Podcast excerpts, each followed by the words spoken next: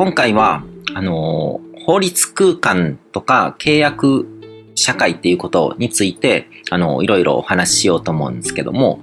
あのー、先日、まあ、元国税局員の方と話す機会があって、で、そこで考えたこととか、あのもうちょっと前に、あのこのまあ今日のこの音声を収録してるよりも1年近く前とかに、あの、霊能科学クラブっていう、まあ怪しい感じの、あの、集まりを、あの、やったことがあるんですけども、そこに参加してた弁護士の方とかがいて、で、この人を交えていろいろとお話をしてた時とかにも自分の中で気づいたことなんですけども、法律とか税制とか、そういうものが実はものすごくスピリチュアルなんじゃないかっていうことに自分自身の中ですごく気づいたんですね。今まではその実社会の中にあるその法律だったりとか税制とかそういうのってこう日常生活だったりとかその目の前の現実世界の中であの関わってる物事なのでスピリチュアルっていうものとこう距離がある遠いものなんじゃないかっていうふうに自分の中でもあの思ってしまってたんですけども、よくよく考えたらそうじゃないと思うんですね。で、えっ、ー、と、そもそもの話に入っていこうと思うんですけど、あの、ユダヤ人とか、アングロサクソン、まあ、アングロサクソンというか、プロテスタントの国家っていうのは、あの、契約社会っていう形で、あの、まあ、西洋文明とかが、その、ユダヤ人とかプロテスタントとかから続いてる、その契約社会っていう枠組みの中で、あの、近代国家っていうのが作られてきて、その、国際社会っていうのが成り立ってるわけですけども、それの元々の、あの、根っこにあるのって、聖書に書かれてる、はじめに言葉ありきですね。言葉は神であったっていう考え方が根本になってるんですね。で、あのー、この辺の、まあ、言語空間とかっていう話とかになってくるんですけども、あのー、佐野系スピーチアカデミーの中で言うと、あのー、神イコール情報とか、情報が物理を作るだったり、言語空間とサイバー空間だったり、えっ、と、言葉と言霊っていう回の動画とかをちょっと復習してみてほしいと思うんですけども、えっ、と、そもそも神イコール情報ってなわけですね。神っていうのは、あの、情報的な存在なわけですね。実際に実存とか実在するわけじゃなくて、人の、あの、人は意識の中でしかこう神っていうものに触れることができない。まあ実際なんかその、えっ、ー、と、すべては神の創造物だっていうことで、半神論っていう考えがあって、だから、あの、自然であったりとか、僕らが目にしたり、こう、触れたりするものとか、すべてが神の、あの、見業なんだっていう考え方もあるわけですけども、でも、その、人が神と繋がるには意識の中で繋がるしかなくて、で、それは情報的な存在として神っていうものに触れてるわけですよね。で、あの、聖書、旧約聖書の中である創世記の中で出てくるアダムとイブが知恵の実を食べて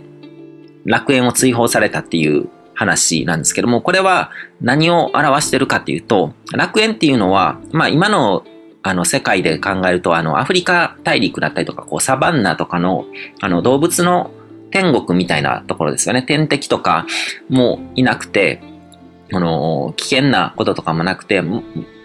もちろんその会社に通ったりとか、その人間関係に疲れたりとか、そういうことも全くなくて、あの動物たちの楽園みたいな世界が広がってるわけですよね。で、その昔は人間もその理性っていうものを獲得する前、人間らしい、こう、意識っていうものを獲得する前は、動物と同じだったから、そういう楽園みたいなところに生きてたわけですよね。ところっていうのは、その、あの、比喩的な表現で、場ですね、情報場とか、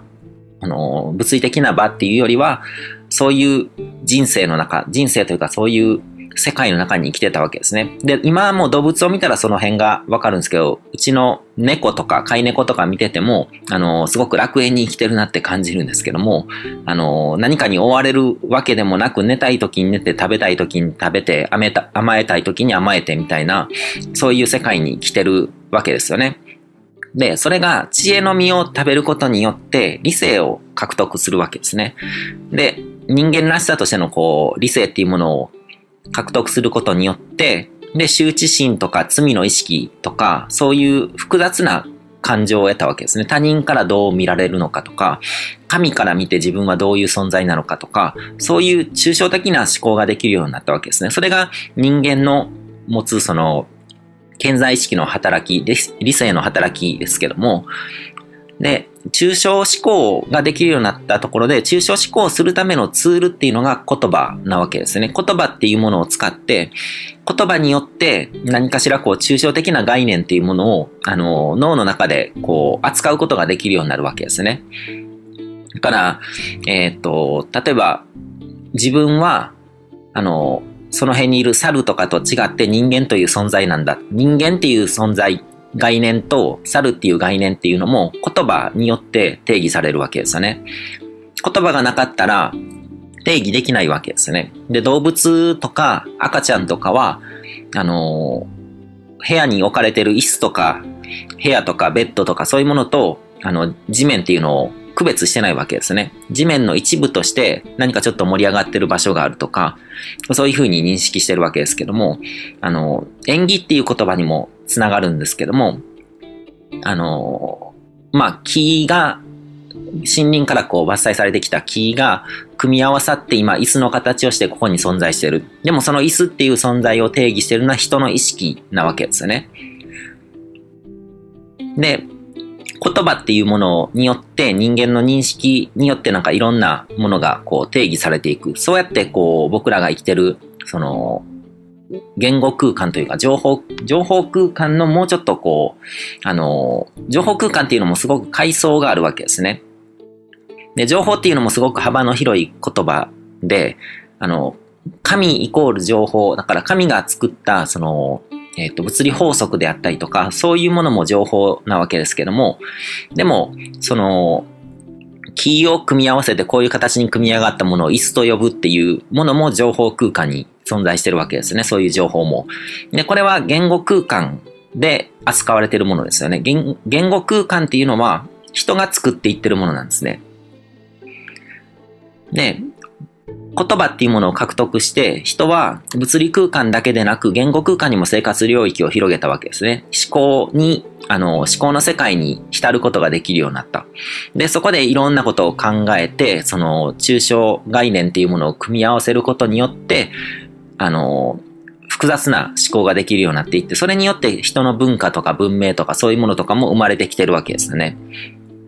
で、言語を使うことによって、あの、神の領域にあるものを人間の生きる宇宙イコール人間社会ですけども、そこに表現できるようになったわけですよね。だから、それまで情報を扱うとか情報っていうものは神のあの、千倍特許だったわけですね。神があらかじめ宇宙を作った時に、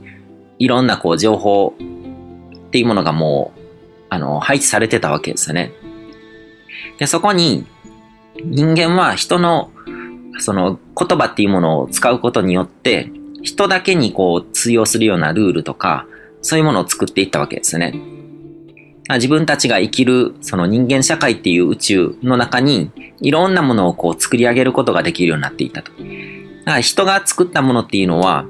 あのコンクリートジャングルみたいな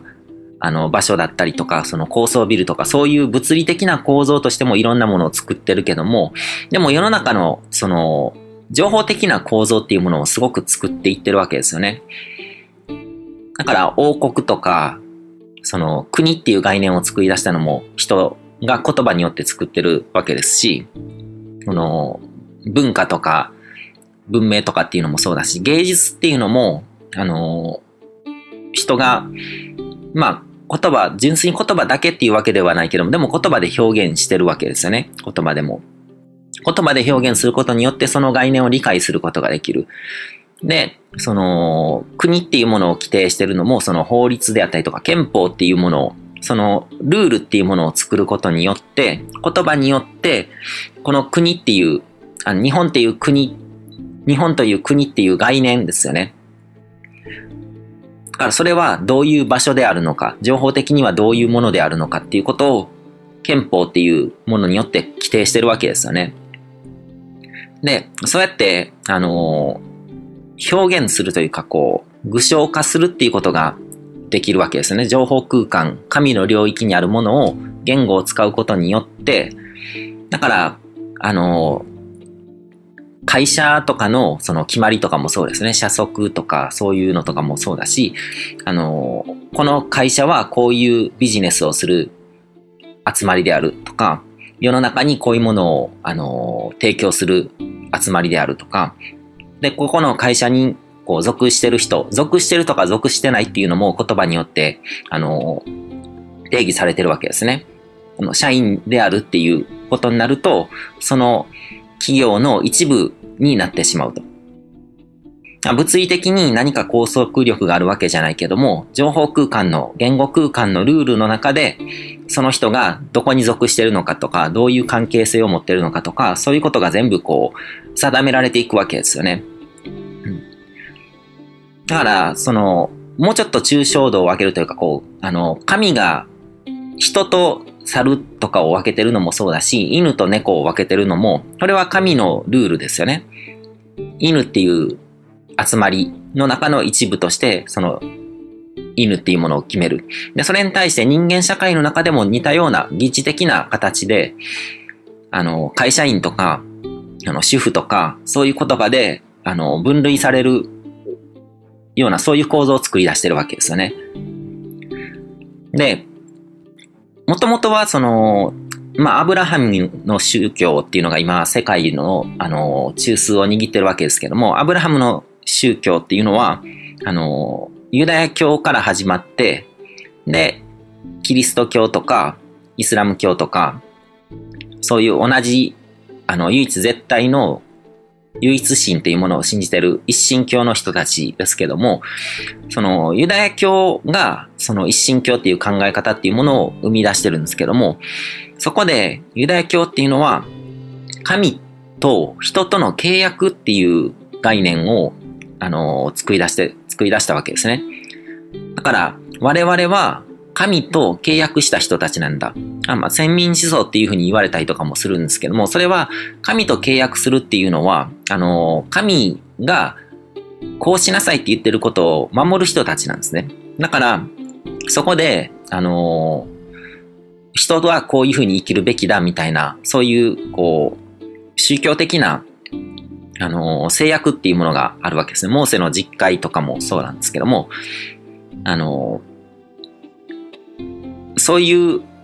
こう、自分を律して神の、神との契約をちゃんと守る人たちが、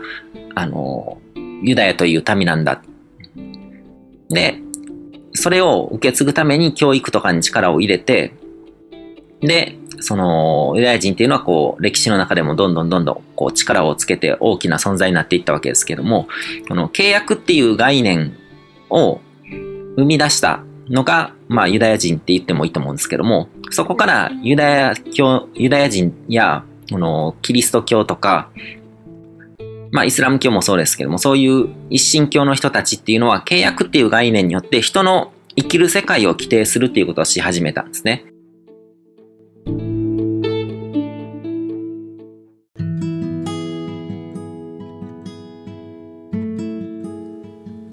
今回も最後まで聞いていただいてどうもありがとうございます。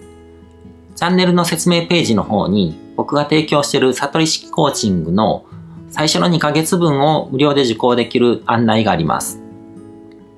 ゴール設定とアファメーションについて詳しく解説してるんですけども、僕自身もこれらのことを本格的に取り組み始めて、で、それで大きく人生を変えたという経験があるので、あの、まだ受講したことがない方であったりとか、このタイミングでピンとくる方はぜひ登録して体験してみてください。